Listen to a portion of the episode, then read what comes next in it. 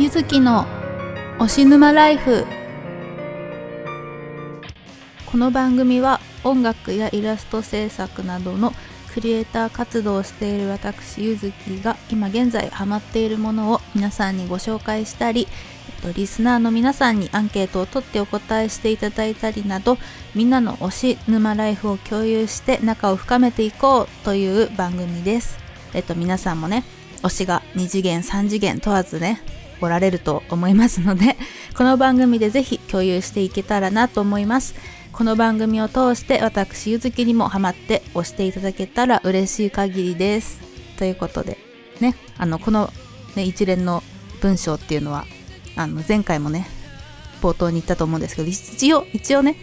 これあの最初に話しておかなきゃっていうことで書いてます。読もうと思って書いてます。ではね第2回目の配信となります。前回あのねあの喋って自分でね喋って編集した時にあのめちゃめちゃあの喋りすぎてですね実は。めちゃめちゃあの喋りすぎてでそのままあの編集する時にそのまま流してみたら全部で45分くらいになっちゃいまして でさすがに45分はちょっと長いなと思って。30分って一応30分をね目安にしてるんで45分はちょっと長いなっていうことでねカットしたんですよね。ちょっとね。カットするのもちょっと大変だったんですけど。でどしかも聞いててなんかめちゃくちゃ早口じゃなかったと思って早口じゃありませんでしたか？なんか聞き取りにくくなかったかなと思って皆さんが。ちょっとそれを反省しまして今回はねあの意識してゆっくりゆっくり喋っていきたいとは思ってるんですけども あのどうしてもねあの私興奮しちゃうとあのやっぱ早口になっちゃうんですよね。普段喋れない喋喋るの私すごい苦手なんですけど喋れないくせにやっぱねこう推しのこととかねそういうハマってることとか自分の大好きなものに関して話すと饒舌っていうんですかね。なんかすごい早口になっちゃう系オタクなんで。まあ今回ももしかしたら早口になっちゃうと思います。聞き取りにくかったら本当すいません。はい。ということで8月もねもう終わりなんですけど、まあ、皆さんにとって今年の夏っていうのはどうでしたかね。まあね今年の夏は、まあ、暑い暑かったですね。去年の方が涼しかったイメージが私はあるんですけど気のせいかな。ま夏というとあの8月でねあのこの8月で終わりの感じがするんですけどまあ暑さで言うとまあ9月もね続くので、まあ、9月の方がなんか温度気温がきついなっていうイメージが私はありますね。あの私東京なので今東京のことを言ってるんですけど皆さんのお住まいの地域もやっぱり9月になってあの涼しくなるところってあんまりないんじゃないですか？ね、あのこのポッドキャストは30分ほどありますのでね。あのそんなね作業のねお供とかに聞いていただけたらね嬉しいと思います。ね暑い暑い季節ですけどもこのねゆずきのポッドキャストを聞いて涼んでいただけたら涼めないか。ねこのポッドキャストはあの Apple アップルや Google のポッドキャストや Spotify などで、またね、YouTube とかでも自分のチャンネルで配信しています。何かありましたら、各配信のね、サイトとか、またね、ゆずきとかサークルの Twitter などにコメントを送ってください。では早速、1つ目のコーナーに移っていきたいと思います。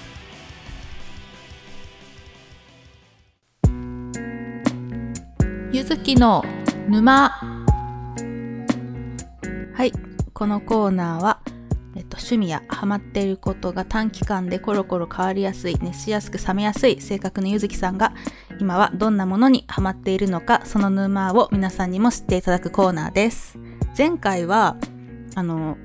前回のね、このゆずきの沼のお題、お題っていうか私のハマってるものは、あの、スパイスカレーだったんですけど、あの、私のね、ブログにも、配信の後に、ブログにもあの、カレーの写真載せましたけどね。あの、今回皆さんにご紹介するのは、ダダダダダダダン、Amazon プライムビデオです。うん、思いっきりね。うん。めっちゃ言ってる。名前をね。要はあの、映画？映画鑑賞です。はい。もともとあの映画はね、見るの好きなんですよね。あの、コロナ禍になってね、やっぱ、アマプラ入れたんですけど、でも、それからもうお家ではもう映画三昧って感じですね。ジャンル、見るジャンルっていうと、まあ、日常系とか、あとサスペンス、ホラーとか、結構いろいろ見ます。あの、青春の恋愛映画とかはあんまり見ません。少女漫画が原作の恋愛ドラマとかそういう、あんまそういうのは見ません。学生の頃から見ないですね。あんまそういうのはね、ちょっと私には遠い存在なので でもそれよりかは、やっぱりちょっとサスペンス系とか、ホラーとか、まあ、グロいとか怖いとかそういうのを見たりします。まあそういうね、びっくり脅かす系とかも好きなんですけど、それよりもやっぱり、どっちかっていうと、そういう謎とか人間の心理とか、そう人間のいざこざの感じとかを、なんかそういうのを突き詰めたミステリー系サスペンスとかも好きでね、見ますね。で、それ見た後は、やっぱほっこりする系？どこかのあの日常をね、何でもない日常を切り取ったような映画っていうのも好きです。邦画とかね、あとフランス映画とかもそういうの多いですね。で、今回はね、そんなね、映画にハマってるゆずきさんが最近見た映画の中で、で自分の心にね、ちょっとぐさっときたものを今回3つ紹介したいと思います。作品のね、内容については、あの、ふわっとね、大体な感じを伝える程度にしておきます。で、もしあの気になった方がいたら、まあ、ググってね、検索してみてください。一つ目は、岸辺の旅っていう映画です。まあ、これは日本の映画、邦画ですね。とはですね、私、黒沢清監督っていう方がいるんですけど、まあ有名な監督が好きでして、で、最近だと、あの、スパイの妻とか、散歩する侵略者っていう映画があって、それを見たんですけど、皆さんにおすすめするとなると、岸辺の旅になるのかなって感じです。この映画はの深津絵里さん、女優さん、深津絵里さんと、あと浅野忠信さん、俳優さんの2人が夫婦役で物語が進んでいきます。あの、黒沢清監督っていうのは、あの、ホラーサスペンス作品がね、多いんですよ。そういう作品を多く作っている監督。あの、キュアっていうのとか、あとカイロとか、東京ソナタとかがあの代表作になります。でもその中でも、まあ、この岸辺の旅っていうのは、あの、ちょっとね、それ、有名な代表作とはちょっと違う感じなんですけど、まあ、ホラー要素、まあ、ホラーって言えばホラー。まあ、不思議なね、出来事がその物語の中で起こってくるんですけど、まあ、全体的にはね、あの、そういうホラーのわーってびっくりするような感じとはまた違った、ゆったりとね、時が過ぎていくような作品で、まあ、心をね、落ち着かせたい時とかにめちゃくちゃいい、見るのがいい作品ですね。見る人によっては、あの、終わり方が、なんかなんだこれみたいな、つまらない人もいるかもしれないです。今はね、あの、現実世界が激しいので、ね、この映画をね、見てね、ちょっと心を落ち着かせたいって人もいると思うので、ちょっと見てみてください。なんだその進め方って感じなんですけど。で、これの、このね、映画を見た後に、あの、同じ監督、黒沢監督の、あの、散歩する侵略者っていうのがね、あの、企画的新しい作品なんですけど、それを見たら、岸辺の旅の、と、散歩する侵略者の内容の差にちょっとびっくりするかもしれないです。ということで、一つ目は、岸辺の旅の紹介でした。はい。はい、それでは、二つ目の作品は、ゲットアウトっていう映画です。これは洋画です。はい。えっとですね、これはジャンルとしてはホラーです。ホラー、まあ、ジャンルとしてはあの、ホラーっていうジャンルで紹介されてるんですけど、ホラーよりの、なんかミステリーとかサスペンス系の映画だと思います。はい。幽霊とかそういうのは出ないので。で、こ、このね、映画は、あの、岸辺の旅はね、すごいグロくなくて、ゆったりと時が過ぎていくような作品なんですけど、このゲットアウトっていうのはもう激しくグロい描写があるので、ちょっと苦手な方は注意してください。作品としての脚本っていうか発想がすごく面白いです。この作品。めちゃめちゃあの面白いんですけど、だけどその内容にがすごい考えさせられる作品です。アフリカ系のアメリカ人のね、男性が主人公で、人種問題をね、扱った作品になるんですけど、まあ、扱った内容で物語が進んでいくんですけど、まあ、見た、見た目、見ていて、あの、すごいね、グロい描写、さっきも言ったんですけど、グロくて怖いわっていうシーンもあるんですけど、それよりも、あの、映画の中のからくりっていうのかな。なんか、伏線がいっぱいあって、で、その伏線を回収された時、回収されてると自分で気づいた時に、なんか、うわー、ゾゾゾーっていう、そういう怖さがあります。しかも、物語の後半になんかどんでん返しする部分があるんですよ。はい。そこからがもうすごい面白いです。あ、怖いんですけどね。内容は怖いんですけど、面白いっていうのは、あの、脚本とかそういう発想？で、その脚本とか監督、ね、作られた監督は、もともとあのコメディアンの方だそうで、で、この作品をあの見てね、そういう発想とかそういう点で、あ、面白いな、この作品って思ったら、あの同じその監督が作ったアスっていう映画なんですけど、それもすごい面白いです。はい、ということで、次3つ目なんですけど、3つ目はインドの映画でボリウッドなんですけど、あの、ご存知の方もね、あの、ボリウッドって聞くとね、バーフバリっていう作品もね、すごい有名で知ってる方もいると思います。あの、バーフバリー、バーフバリーってやつ。で、今回はそれじゃなくておすすめするのは、あの、きっとうまくいくっていう映画です。こちらもね、あの、結構有名な映画だと思うんですけど、あの、しかも時間もね、3時間ぐらいある映画です。そう、3時間ぐらいあるのに、あっという間になんか終わっちゃうくらい濃い内容にもなってます。あの、笑いあり、感動あり、まあ、歌と踊り、まあ、インド映画によくあるあの歌と踊りもありながら、またあの、インド社会のね、問題点も、なんか取り入れられながらね、その主人公と、その周りの人たちとのなんか友情とか、まあ、恋もね、あるんですけど、そういうのを描いた作品になってます。結構あの、ボリウッドって、なんか華やかな歌と踊りだけがね、なんかメディアには取り上げられるがちなんですけど、ストーリーもね、このボリウッドはね、奥が深くて、あの、少年漫画の王道ストーリーをなんか映画にしたようなね、そんな作品がやっぱ多いですね。まあ時間もね、3時間っていう長い映画なんですけど、小さい子から大人まで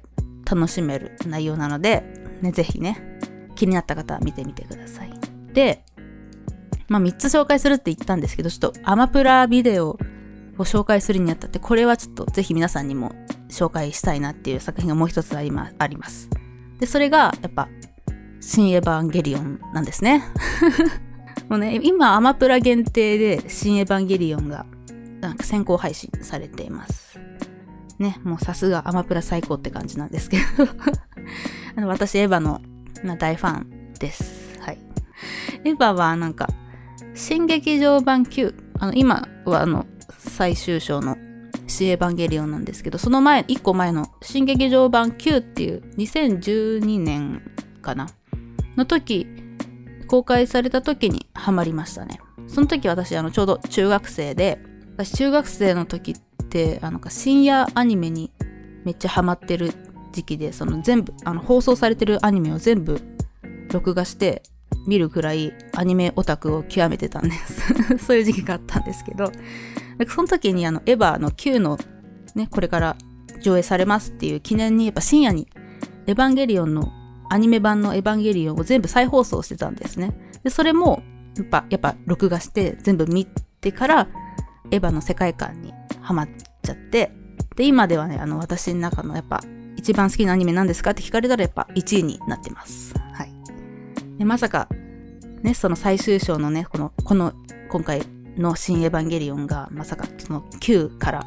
9年後に上映っていうのはその時は思ってなかったんですけどね。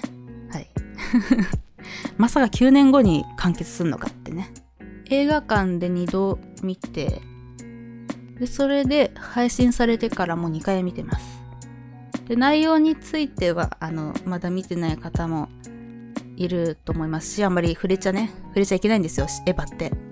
って勝手に自分で思ってるだけなんですけど。えっともとにかく、新エヴァは何度見ても最後で泣きますね。私泣いちゃいます。あの、エヴァはもう私の中で、あの、個人的にはあの、エヴァイコール庵野監督そのものって思ってる人なので、このエヴァのね、シリーズ、アニメ版とか、アニメとか、旧劇場版、新劇場版を通して、あの、庵野監督のね、心の移り変わりがほんとすごくって、このエヴァシリーズっていうのは、もうほんと美しくて、で、新エヴァでね、それが終わって、でもほんとね、めちゃくちゃそれで泣きました。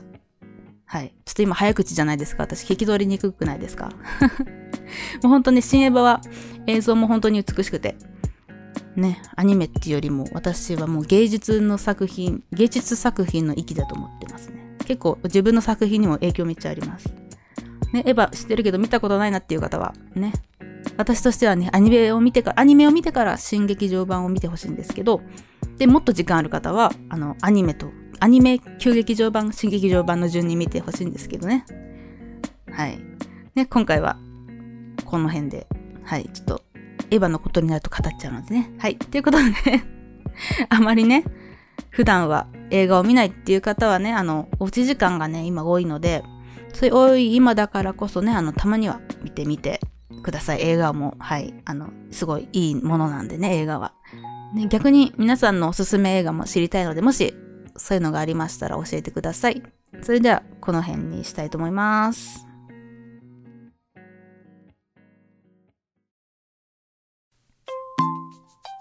ゆずきに教えて。はい、このコーナーはリスナーさんのことをもっと知りたい私ゆずきが毎回アンケートを行ってそれに皆さんがね、回答していただきまして、で、それを私がそうね、あの、ご紹介していくっていうコーナーです。ね。もうこれの文章だけで噛んじゃうなんてね、私らしい感じで。まあ今月のアンケートのね、お題は、あの、皆さんのこの夏の過ごし方を教えてになります。ね、なんかすごいアバウトな聞き方なんですけど、もうね、何でもいいので、皆さんがどんな夏を過ごしてるのかっていうのを聞きたくて、このお題にしました。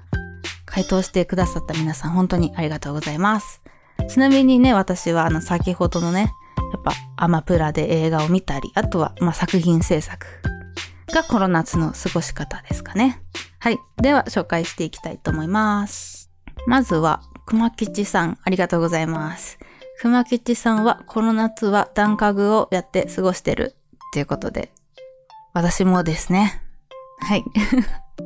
段家具、段角をやって過ごしてる。この段角っていうのは、東方弾幕神楽のことですね。あの、8月の初めらへんにリリースされたあのスマホの音ゲーのアプリになります。あの、東方の、東方プロジェクトが原作の。で、二次創作として、あの、ズンさんにも公認されているね、ゲームアプリなんですけど、今テレビの CM もやってますね。なんかテレビの CM やりますって聞いて、なんかすごい明るい感じの CM かと思ったら結構シックな感じの CM で、大人でもね、楽しめそうな感じが伝わってくる CM で、ちょっと驚きました。はい。で、その音楽っていうのが全部東方アレンジなので、あの、私、東方アレンジ、まあ、作ってる人でもありますけど、聞くのもすごい好きなんで、すごいずっとプレイできちゃいますね。逆に、あの、やりすぎちゃうんで、あの、私、時間をね、何時までにやるって決めて、気をつけてやってるます。はい。それぐらいハマって、私もハマってますね。はい。ありがとうございます、熊吉さん。お次は、サメさん。なんか、熊吉さんとか、サメさんとか、なんか動物の名前がいっぱいありがとうございます。サメさん。この夏は、大量の宿題をこなすのに捧げます。あー、もう学生さんですか？もう大変ですね。もう、高校生ですかね。大学生もうね、本当にお疲れ様です。あの、勉強のね、お供にもね、あの、このポッドキャスト聞いていただけたら嬉しい。あ、でも、聞いてると集中できないかもしれない。私のこのポッドキャストだと。休憩中に聞いてください。はい。あの皆さん、例えば、夏休みの宿題って早く終わらせるタイプでしたかあのもう大人の皆さん。はい。大人の皆さん。あの、それとも、8月31日とかギリギリまで一生懸命宿題やるタイプでしたかねそれとも、あの、宿題何それ美味しいの的な、もうやんない、最初からやりませんみたいなタイプもいると思うんですけど。私は、夏休みの宿題は、あの、計画を練って、なんか何日から何日は、この、例えば、この、計算ドリルを終わらせて、で、また次の何日から何日は、この漢字の、をやるっていう風に決めて、宿題は8月30日に終わらせるように計画を練ってやってました。はい。偉いでしょ？まあ大体その計画っていうのはすぐ狂ってくるんですけど、でもそこは、なんかカバーしながら、あ、なんか過ぎちゃったな。じゃあ次の漢字はちょっとペース早くやろうとか、そういうのでやってました。まあね、サメさんもね、全部宿題できるように応援してます。はい、ありがとうございました。はい、では、次最後はフランさん。ありがとうございます。この夏の過ごし方は、大好きな日暮らしシリーズを一気見する。おー、日暮らし。日暮らしっていうのは多分、あの、アニメの日暮らしの泣く頃にだと思います。多分原作じゃない。多分、一気見するだからアニメの方ですね。あの、日暮らしっていうのは、あの、同人ゲームがね、まあ、東宝も同人ゲームが原作であるんですけど、日暮らしも同人ゲームが原作のアニメですね。あの結構グロいシーンがあるので、見る方は注意が、注意がね、必要なんですけど、今も今も新しいシリーズの回答編ですか？なんか卒っていうのがやってますよね。あの、私、その新しいシリーズが見てなくて、あ、日暮らしっていうのは、なんか2000、2000何年間に最初やってて、そのリメイク版と言われて、また今新シリーズやってるんですよね。まあリメイクではないんですけど、ほんと、ほんと言うと。で、多分一気見っていうのは、っていうことは、ほんと全部見るのかなそれとも、新しいシリーズを一気見するのかっていうのは、ちょっと書いてないのでわかんないんですけど。ね、あの、私はあの前のシリーズの4作品、あの、日暮らしの泣く頃の無印と、と、貝、と、霊と、キラは全部見てます。ね、私も実はね、学生時代にこの日暮らし、この4作品を夏休みに一気見しました。今あの、日暮らしのね、あの新しいのは、なんかどういう終わり方をするのかっていうのがね、毎回ツイッターでもトレンドになってますけどね。あの、でも、あの、個人的にはあの、日暮らしもね、私好きなんですけど、それよりもやっぱ海猫、また日暮らしと別の作品で海猫な頃にも好きで、まあ、漫画も持ってるし、好きなんですよね。こっちは、あの私が中学の頃にね、アニメオタク極めてた頃に、ちょうどね、海猫の泣く頃にっていうのは放送されてたんで、もう10年経ってますか？海猫も、あの、回答編あるはずなんですけど、やってないんですよね。そのアニメ版はまだ放送されてなくて。それ待ち続けてるんですけどね。なんだろう、日暮らしよりもちょっと大人の方がいっぱい出てるんで、あんま人気が出ないのかな？わかんないけど。ね、すごく面白いんですよ、海猫も。日暮らしよりもグロいよね。うん、グロい感じ。ね、もしよかったらね、あの、フランさん、日暮らしも面白いなって思ったら、海猫の方もね、アニメ見てくれると、私も嬉しい。アマプアマプラとかね、それこそアマプラでアニメ見られるのかな？うん、わかんない。はい、ということで、お答えくださった皆様ありがとうございました。ね、暑さも厳しいのでね、ゆっくりね、夏をお過ごしください。では、ここで一曲、あの、去年私が発表した東宝アレンジの CD から、深淵という曲をお聴きください。見えない誰かに操られたまま崩れていく世界に何も抗わずただ漂うだけの人生は嫌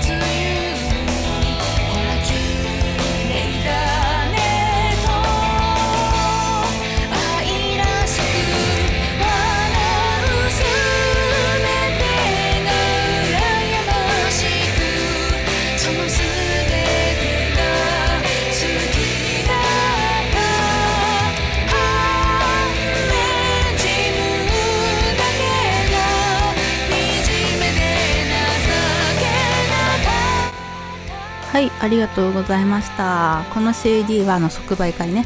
私が参加する即売会とかまだ通販でもね買えるので気になった方はあのねチェックしてみてください。私の Twitter とかあのサークルのオランジュ停留所っていうサークルとかのサイトであのそのリンクをがあってそこから通販とかは買えるのでねチェックしてみてください。はい。それではね、あの、第2回目もね、あっという間の配信でしたけども、皆様いかがでしたでしょうか？やっぱり早口になっちゃってましたかね後で編集の時にちょっと聞こうと思うんですけど。あの、感想とかね、あの、ご意見があったら、ね、あの、今お聞きしてる配信サイトのコメントか、コメント欄とか、またあの、私へのメールをね、送っていただけたら嬉しいです。ツイッターとかからね。また各コーナーへの感想もお待ちしております。えっと、ゆずきの沼へは、もし今ハマっているものがあって、ゆずきさんにも知ってもらいたいとか、また今回のね、あの、アマプラのね、映画とか、この映画、私はおすすめですっていう映画があったら、そういうね、感想も、感想とか、そういうのもお待ちしてます。また、あの、ゆずきに教えてでは、来月のアンケートの回答を配信後に募集したいと思います。来月のテーマは、運動が苦手そうな東方キャラです。はい。来月はね、また東方関連のアンケートになります。まあね、オリンピック、パラリンピックとかも、まあね、今年はあり、ありま、ある年ですし、またね、秋、9月はもう秋になり、なるので、スポーツの秋ということで、運動関連のお題にしてみました。メールは、あの、ゆずきクラウン、あと gmail.com、yuzuki crown あと gmail.com に送ってください。あの、オランジュ停留所のサイトのお問い合わせ欄から送っていただいても大丈夫です。アンケートはオランジュ停留所のツイッターがあるんですけどね、そこから回答のフォームをのリンクを貼ったツイートをするので、そこから回答していただけたら嬉しいです。はい。メールからでも、あの、アンケートの回答を送っていただいても大丈夫です。で、私、ゆずきとか、そのサークルの情報は、最新の情報は、あの、ツイッターが一番最速になってます。ネットで、あの、オランジュ停留所って検索していただくと、ホームページとか、またツイッターとかが見つかるので、そこからも最新情報を見ることができますので、ぜひチェックしてみてください。はい。ということで、そしてあの、来月のポッドキャストのね、配信は24日配信を予定してます。来月もね、あの、お楽しみにしていただけると嬉しいです。ここまではいずきがお送りいたしました。聞いてくれた皆さんありがとうございました。それではまた、バイバーイ。